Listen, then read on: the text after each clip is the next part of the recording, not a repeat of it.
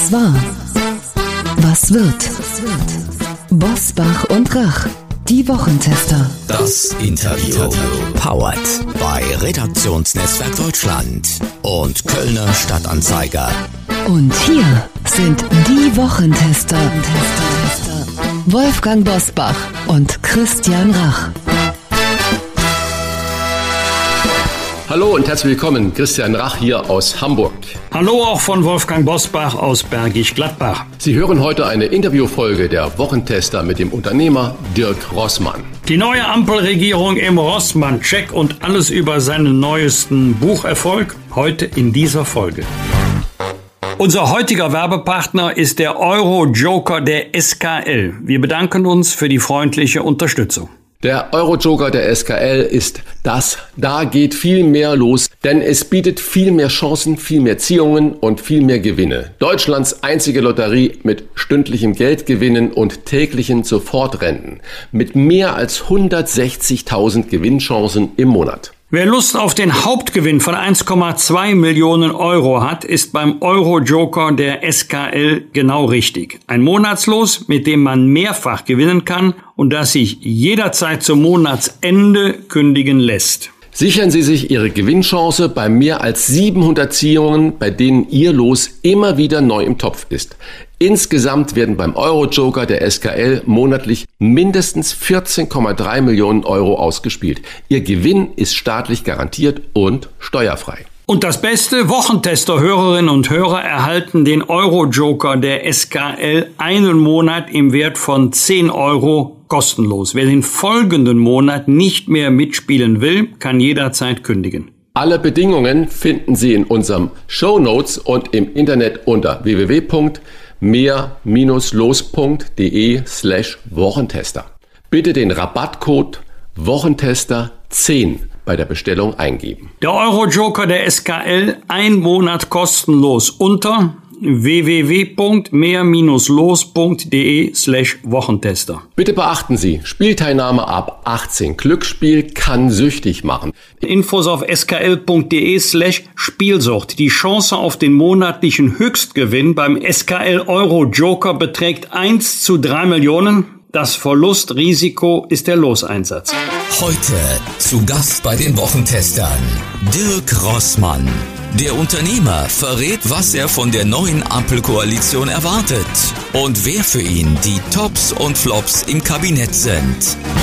Dann bin ich auf den Baum geklettert. Der neunte Arm des Oktopus und nun der Zorn des Oktopus. So heißt der neue Roman von Unternehmer Dirk Rossmann, den er dieses Mal mit Autor Ralf Hoppe geschrieben hat. Und ein Rossmann-Buch wäre kein Rossmann-Buch, wenn es nicht mal wieder die Spitze der Spiegel-Bestsellerliste erklommen hätte. Ein Unternehmer, der erfolgreiche Romane zu Klimafragen schreibt, das gibt es selten. Deswegen treffen wir uns ein Jahr nach unserem ersten Gespräch hier im Wochentester Podcast wieder. Herzlich willkommen, Dirk Rossmann. Guten Morgen, Herr Rach, guten Morgen, Herr Busbach. Herr Rossmann, bevor wir uns über Ihren Klimathriller beugen und darüber sprechen, lassen Sie uns zunächst über das neue Bündnis für Freiheit, Gerechtigkeit und Nachhaltigkeit sprechen, das am Mittwoch seinen Koalitionsvertrag unter dieser Überschrift vorgelegt hat. Wie viel Fortschritt erwartet der Unternehmer Dirk Rossmann von der neuen Regierung oder wie viel Fortschritt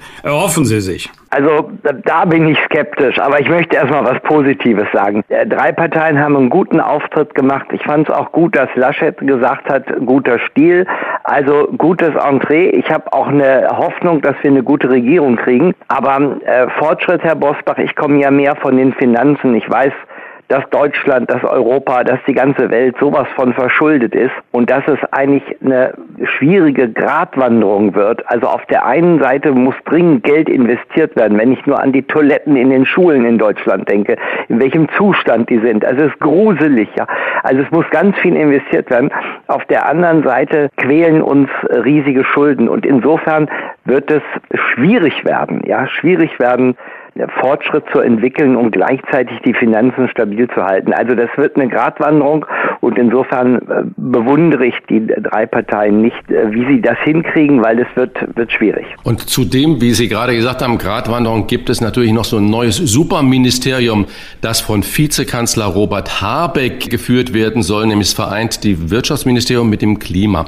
Ist das sinnvoll, weil Wirtschaft überhaupt nur noch nachhaltig funktioniert? Ja, sinnvoll ist es in jedem Fall, weil wir alle müssen uns überlegen, alle Menschen auf der Erde müssen sich überlegen, wie es weitergeht. Was ich natürlich in meinem Buch schreibe, ist, dass 50 Prozent der Emissionen, CO2-Emissionen, von China, Russland und USA kommen. Und wenn die nicht wirklich mitmachen, dann können die, die Grünen in Deutschland und dann können wir alles tun. Ja, wir können, wir können die perfekten Menschen werden und wir werden trotzdem nichts erreichen. Also das ist, die Erderwärmung ist ein globales Problem und das lässt sich nur global lösen.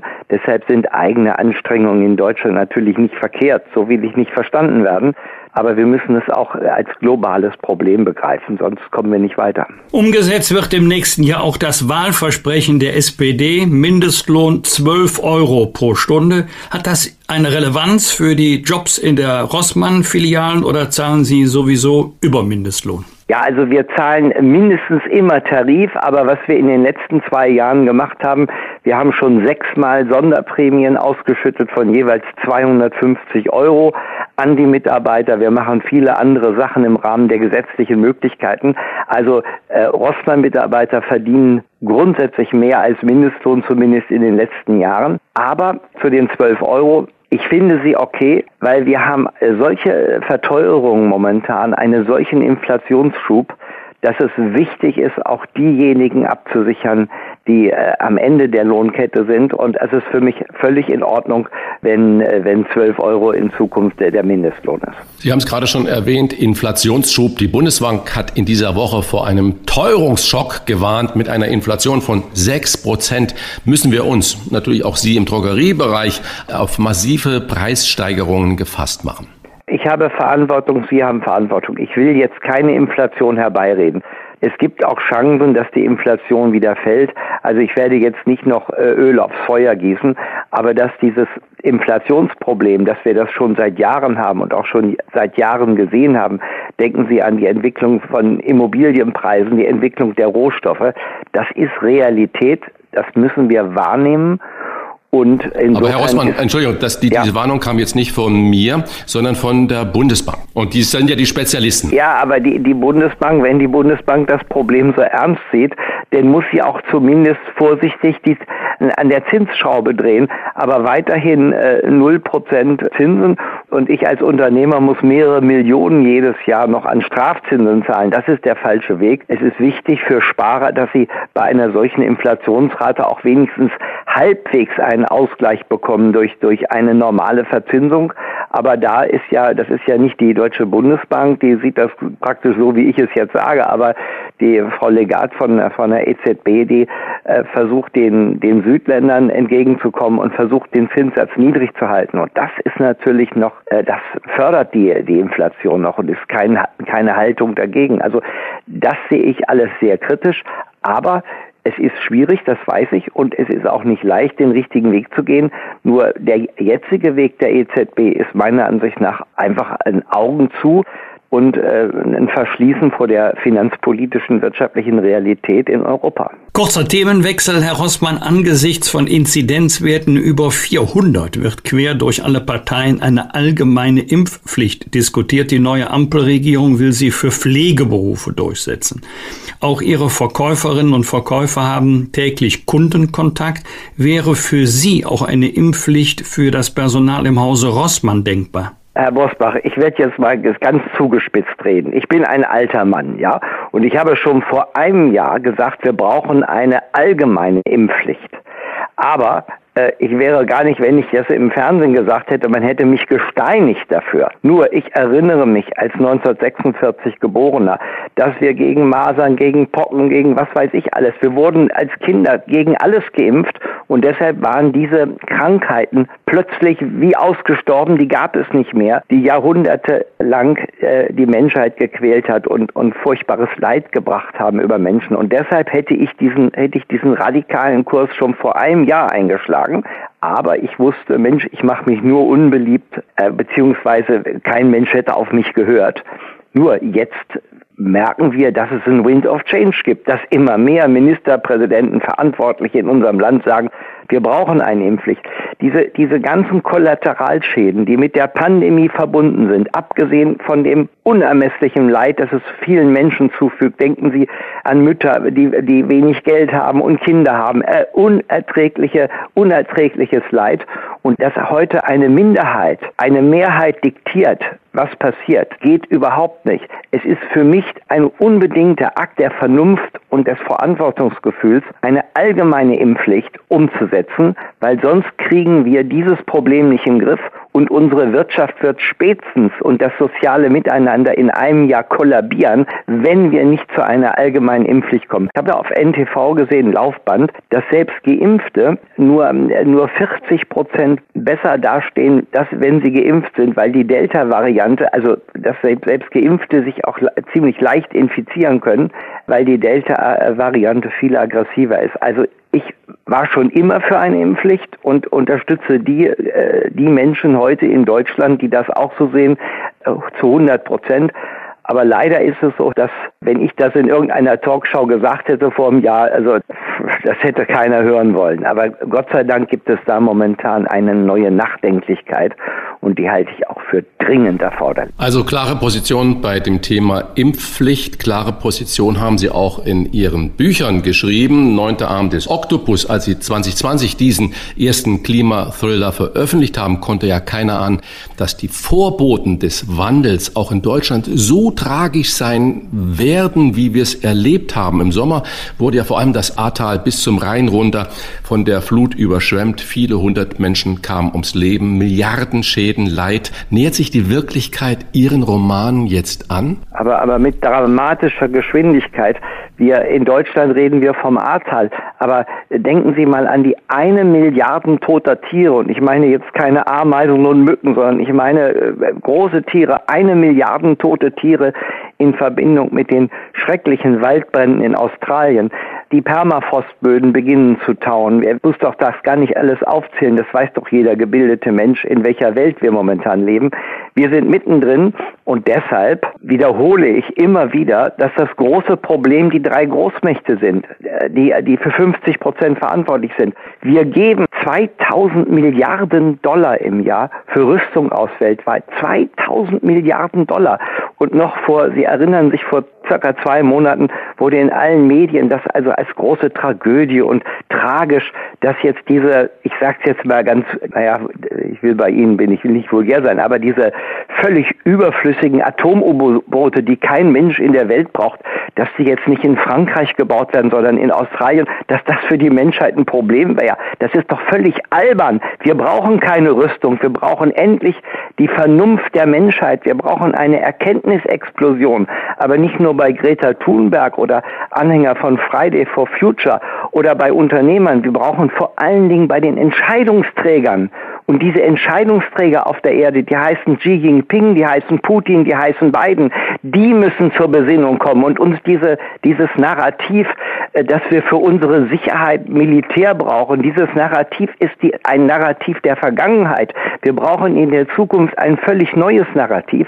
Und das neue Narrativ ist Vernunft und Besonnenheit und endlich das Verstehen, dass wir ein globales Problem haben und dieses globale Problem können wir nur global lösen. Auch wenn man manchmal, wenn man die Grünen hört, denkt, wenn wir hier alles richtig machen in Deutschland, würden wir das Problem lösen. Nein, wir haben einen Anteil an den CO2-Emissionen von 1,9 Prozent. Das ist auch viel, aber es sind eben nicht 50 Prozent wie die drei Großmächte. Also Das ist der Weg, den, den wir brauchen. Und Dennis Scheck, finde ich klasse, den Mann, der Literaturkritiker, der also wirklich messerscharf formuliert und er ist auch zu Recht Deutschlands gefürchtetester Literaturkritiker hat den Zorn des Oktopus sehr wohlwollend besprochen. Ich kam auf den Stapel äh, lesenswerte Bücher, aber er sagte, naja, vielleicht etwas naiv. Und da würde ich gerne mal öffentlich mit Herrn Scheck drüber diskutieren, ob das, was ich schreibe, naiv ist. Ich glaube, das ist überhaupt nicht naiv.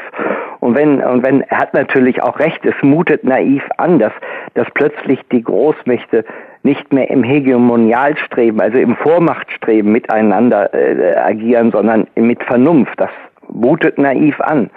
Aber ich glaube, dass wenn wir in diesen zehn Jahren zwischen 20 und 30 nicht endlich weltweit die Wende schaffen, dann habe ich wirklich Angst um unsere Kinder und Kindeskinder, um, um, um die ganze Schöpfung, um die Natur, weil wir können nicht weitere zehn Jahre so weitermachen. Also ich demonstriere nicht mit bei Friday for Future, aber ich finde es ganz großartig, wenn ein Eckart von Hirschhausen in Glasgow dabei ist und sich anschließt dieser Bewegung. Und äh, ich, was kann ich tun mit 75 Jahren? Ich kann Bücher schreiben, habe momentan, wir reden gerade miteinander, das heißt, was ich denke, kann ich auch öffentlich machen, aber äh, so richtig große Unterstützung habe ich von den Medien in den letzten vier Wochen nicht bekommen. Einige schon, aber unterm Strich zu wenig. Aber das, was ich sage, ist wirklich, macht wirklich Sinn und da wird wirklich ein Schuh draus. Aber es ist natürlich auch wichtig, dass auch mal in Deutschland von den großen Medien mal Leute sagen, also hallo, was der Rossmann da sagt, das ist gar nicht so verkehrt und naiv ist es auch nicht. Und ich glaube, die Hörer, die jetzt mir zuhören, äh, die gebildeten Hörer, die äh, werden das auch gar nicht so verrückt finden, was ich sage. Der Zorn des Oktopus ist diesmal zusammen mit Spiegelautor Ralf Hoppe entstanden. Was war die Idee dieser Zusammenarbeit? Weil zwei mehr kreative Ideen haben als eine alleine oder inspiriert man sich gegenseitig beim Schreiben? Nein, Herr Bosbach, das ist alles ganz einfach. Ich habe im letzten Jahr in acht Monaten den neunten Abend des Oktopus geschrieben. Und das Ganze war Stress pur und meine Frau hat ganz klar gesagt, also Dirk, nochmal machst du sowas nicht, das mache ich nicht mit, weil ich ja acht Monate nur Tunnel blicke, nur dieses Thema und nur dieses Buch, weil ich bin ja kein gelernter Thriller-Autor, ich bin, ich bin halt gelernter Zahncremeverkäufer und jetzt fange ich plötzlich mit sowas an, also wie, wie anspruchsvoll oder wie verrückt ist das denn? Nein, ich war total fertig, ich hatte eine schwere Magenschleimhautentzündung, es war nicht unbedingt lustig für mich, diese acht Monate. Und ich habe auch ein Gefühl für Qualität, ein Gefühl für Sprache und wusste auch, dass Menschen auch lachen wollen. Die wollen nicht nur da irgendeine Zumutung lesen, sondern sie wollen unterhalten werden. Es soll spannend sein, es soll aber auch irgendwie flashen. Also äh, das war für mich wirklich eine extreme Anstrengung und dann bekam ich hinterher also wirklich die die Medien, die haben sich ja förmlich überschlagen äh, bis auf bis auf den Spiegel, der hatte natürlich wieder äh, das Salz in der Suppe gesehen, aber alle an also nicht alle, aber die allermeisten Medien haben gesagt, großartiges Buch und und Handlungsanweisung für Politiker hat eine der größten Tageszeitungen äh, geschrieben. Also das war ein, ich hatte eine Riesenunterstützung, die mir im Moment ein bisschen fehlt, aber mir war klar, zu Ihrer Frage zurückzukehren, mir war klar, ich kann nicht noch ein Buch schreiben, das schaffe ich einfach nicht. Und so, und dann lernte ich im, im, im Sommer äh, Ralf Hoppe kennen und der gab mir auch noch ein paar Tipps und hatte noch, hat zum Schluss, ich habe mich auch in der Danksagung, äh, habe ich ihn auch erwähnt, dass er mir bei ein paar Sachen noch geholfen hat und gesagt, Mensch, das würde ich ein bisschen anders machen. Und ich merkte irgendwie, das ist ein verdammt kluger und verdammt verantwortungsvoller und äh, verdammt ideenreicher Mensch. Und dann haben wir uns ein bisschen angefreundet und irgendwo war dann klar, also wenn, wenn es ein neues Buch gibt, dann nur zusammen. Und das haben wir hingekriegt, auch wieder in acht Monaten. Wir haben geschrieben von Januar bis August, da war es fertig. Und äh, das war ganz anders für mich als, als im letzten Jahr, sondern gemeinsam ist man nicht doppelt so stark, da ist man dreimal, viermal so stark. Und das war eine, aus dieser Freundschaft heraus natürlich haben wir auch Unterstützung gehabt. Wir haben äh, Oliver Keidel gehabt. Das ist ein ähm, Drehbuch, deutscher Drehbuchpreisträger, der, der mitgeholfen hat, wenn es um, um Plots ging. Wir haben natürlich wieder viele Rechercheure gehabt und Wissenschaftler, weil das ja teilweise auch recht anspruchsvoll ist, was, was ich da schreibe oder was wir da geschrieben haben. Äh, und aus dieser Gemeinschaft heraus ist dann, wie ich finde, ein total gutes Buch entstanden. Und wenn ich jetzt so die Kritiken bei Amazon sehe, die, da gibt es ja immer diese zwei Pole, die einen fünf Sterne und sagen, okay, super. Und dann gibt es Leute, die so eher auf dem rechten Lager sind und auf dem Lager der Klimaleugner und so, die geben den einen Stern und sagen, was ist denn das für ein Mist, ja. Also diese beiden aber sind äh, deutlich sind die, sind die, die fünf und vier Sterne Bewertung sind, glaube 80 Prozent zu 20. Also ich bin auch da wieder sehr gut rübergekommen und diesmal, ich sage immer noch ich, ich muss sagen wir, weil es ist ja Ralf Hoppe und ich, entschuldigen Sie. Aber ähm, ich bin total zufrieden mit der Resonanz. Im Buch werden Ihre Figuren äh, Thomas äh, Pierpaoli und äh, Ariadna um die Welt gejagt. Sie haben nur ein Ziel vor Augen, die Welt zu retten. Geben Sie uns einen kleinen Vorgeschmack unseren Hörerinnen und Hörern. Gelingt den beiden die Weltrettung? Das gelingt schon, ja, aber die Geschichte geht ja immer weiter. Also ich will jetzt keinen Hörer verschrecken, aber es geht auch um Quantencomputer und ich kann den Hörern sagen, dass ich von Quantencomputer genauso wenig Ahnung habe wie Sie wahrscheinlich, aber das ist eine revolutionäre neue Technik, weil der Quantencomputer nicht nacheinander rechnet, sondern der rechnet gleichzeitig. Der kann Millionen von, von, von Rechenvorgängen gleichzeitig vornehmen und hat eine enorme Leistungsfähigkeit. Und mit Quantencomputern könnten, also mit funktionierenden und weiterentwickelten Quantencomputern, könnten wir in Zukunft äh, die Wetterentwicklung viel besser voraussagen. Wir könnten viel früher was unternehmen gegen die schrecklichen Heuschreckenschwärme, die in der Lage sind, also äh, für Millionen und, und, und hundert Millionen Menschen die, die, die Nahrungskette zu zerstören. Und wir haben es auch schon in der, in der Vergangenheit erlebt. Aber mit der Erderwärmung werden die Heuschreckenschwärme immer größer. Und da haben wir mit Wissenschaftlern drüber gesprochen und die haben uns auf der einen Seite den Quantencomputer erklärt und auf der anderen Seite aber auch die Gefahr zum Beispiel durch die Heuschreckenschwärme. Und das Ganze haben wir in den Thriller eingebaut. Und dann haben wir zwei ganz wunderbare Menschen. Und jetzt verrate ich doch etwas. Das war weder von Ralf Hoppe noch von mir so angelegt, dass aus, aus Ariadna und Pia Paoli, also die beiden Helden, dass aus denen ein Liebespaar wird. Und irgendwie merkten wir im Laufe der Geschichte, da bekam dieses Buch eine Eigendynamik. Und da haben wir nicht geschrieben, was, was wir wollten, sondern das Buch hat praktisch, also diese Eigendynamik hat uns verführt, äh, die Richtung zu ändern. Und plötzlich wird aus, aus Pia Paoli und Ariadne ein Liebespaar. Ich meine, sie waren schon, sie waren schon mal ein Liebespaar, aber sie entdecken die Liebe ganz neu. Und das ist im Grunde genommen auch der Schlüssel für die Zukunft der Menschheit, aus Misstrauen Vertrauen zu machen aus, aus Vormachtstreben Kooperation zu machen. Das ist der Schlüssel für unsere Zukunft. Und dann brauchen wir auch keine Armeen mehr und dann müssen wir uns auch nicht mit Feindseligkeit ansehen, sondern dann brauchen wir eine Weltregierung, die äh, überhaupt keinen Einfluss nimmt auf einzelne Staaten, egal ob die theokratisch, ob die demokratisch oder autoritär geführt werden. Die Weltregierung sorgt nur dafür, dass jede Grenze unantastbar ist eines jeden Landes und dafür gibt es eine einzige Armee und diese Armee garantiert die Unantastbarkeit aller Grenzen. Das sind alles ganz kühne Ideen, die ich da habe. Aber es wird ohne diese Realisierung dieser Ideen werden wir unser weltweites globales Klimaproblem nicht hinbekommen und auch keine soziale Befriedung weltweit. Das sind revolutionäre Ideen, mit 75 darf man solche Ideen haben und ich habe auch überhaupt keine Angst, die, die offensiv vorzutragen, auch wenn das kritisch gesehen wird. Aber ich denke, wir werden, wenn wir nicht diese Erkenntnisexplosion hinkriegen, der Politiker, überhaupt der Menschheit, dann, äh, ja, habe ich schon gesagt, dann wird es ganz, ganz schwer. Deutschland soll nach dem Willen der neu gebildeten Ampel bis 2045 klimaneutral werden. Reicht das oder reicht Ihnen das? In Ihrem Buch ist die Katastrophe ja bereits 16 Jahre früher da. Aber Herr, Herr Bosbach, wir haben, das haben wir doch eben gerade schon besprochen, als ich gesagt habe, Deutschland ist für 1,9 Prozent der weltweiten CO2-Emissionen verantwortlich. Äh, Mauna Loa, das ist ein Vulkan auf Hawaii. Auf, auf Mauna Loa wird seit 1958 das Klima gemessen. Da hat ein Herr Keeling angefangen.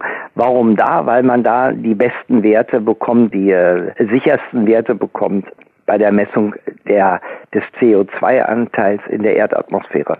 Und äh, vor ein paar Wochen hat der Spiegel auch sehr ausführlich darüber geschrieben, dass die Werte nach wie vor steigen, die CO2-Werte auf unserem Globus.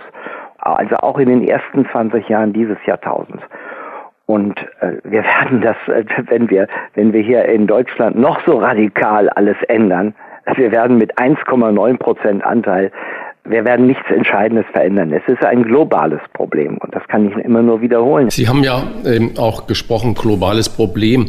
Wenn ich jetzt mal von den sehr wohlhabenden Menschen auf diesem Planet ausgehen und lassen wir mal Betrüger und Verbrecher und alles außen vor, die meisten, die es zu unglaublichem Reichtum gebracht haben, die haben es ja durch Leistung, durch Handel, durch Kreativität, durch Produktion dazu gebracht und sind ja viele auch international vernetzt. Wäre es nicht eine Aufgabe äh, für einen, der da mittendrin ist, eine Vernetzung von diesen 100 wirtschaftsprägenden Menschen zu machen, die dann über Regierungen hinweg ein System etablieren, wo man sagt, es geht nicht mehr um die Vermehrung des Reichtums, sondern es geht wirklich darum, die Welt zu retten und die als Lenker und äh, Macher und äh, Produzenten und Handelsgiganten äh, Menschen äh, können das viel schneller und besser und konkreter als Regierungen. Das dürfen wir nicht als entweder oder sehen. Ich sagte ja, wir, wir geben 2000 Milliarden äh, Dollar weltweit für Rüstung aus. Ohne die Entscheidungsträger, die politischen Entscheidungsträger geht es nicht. Aber was Sie sagen, ist ganz wichtig. Natürlich müssen die Menschen, ob die nun Gates heißen oder, oder Buffett und wie, wie auch immer, Bezos, äh, und, und in, in partiell natürlich auch ich. Ich meine, ich, ich, ich werde momentan so angegriffen, dass ich Werbung mache für mein Buch. Ja, warum mache ich Werbung für mein Buch? Weil ich eine Botschaft habe. Und da habe ich überhaupt kein schlechtes Gewissen. Ich habe eine sehr wichtige Botschaft und ich schreibe sehr gute Bücher. Und deshalb habe ich auch ein Recht, Werbung zu machen, wenn es darum geht, wirklich in dieser Zeit, in dieser Zeit äh, äh, neue Wege aufzuzeigen und, und, und Menschen wachzurütteln. Aber Ihre Frage war, was können die wirklich Reichen tun? Und ich denke, so, so schlecht sieht es gar nicht aus. Der Herr Gates wird, wird angegriffen, weil er mit seinem, mit seinem Flieger so viel um die Welt düst. Andere wie Lady Gaga und so weiter werden nicht so angegriffen. Aber warum fliegt eine Lady Gaga und andere Showstars um die Welt mit ihren Fliegern, um für sich selbst Marketing zu machen, um sich selbst äh, ins Rampenlicht zu setzen? Aber was macht Gates? Gates hat in den letzten zehn Jahren weltweit die Säuglingssterblichkeit, die, die Kindersterblichkeit weltweit auf den tiefsten Stand gebracht, die wir hatten, mit riesigen Impfprogrammen. Gates bewegt 100 Milliarden Dollar in die richtige Richtung. Er unterstützt Tausende von Stiftungen weltweit. Die Gates Stiftung ist auch die äh, gibt auch das meiste Geld äh, zusammen mit, mit, mir für die Deutsche Stiftung Weltbevölkerung, die ich vor 30 Jahren mitgegründet habe. Äh, also Gates macht unglaublich viel und wenn er um die Welt düst, und ich kenne ihn ganz gut, ich weiß ganz gut, was er macht, dann macht er das, weil er sich für soziale, für humanitäre Ziele einsetzt und er macht das mit riesigem Erfolg. Also was Sie eben anmahnen, gibt es schon, vielleicht müsste es noch viel mehr geben. Äh, ich werde ja auch angesprochen, was macht eigentlich Rossmann? Ja, wir haben einen Rechenschaftsbericht, wir gehen ins Netz, da kann ich Ihnen von, von Mikroplastik frei und auch äh, ganze Geschichten erzählen. Das sprengt aber hier den Rahmen und die Zeit.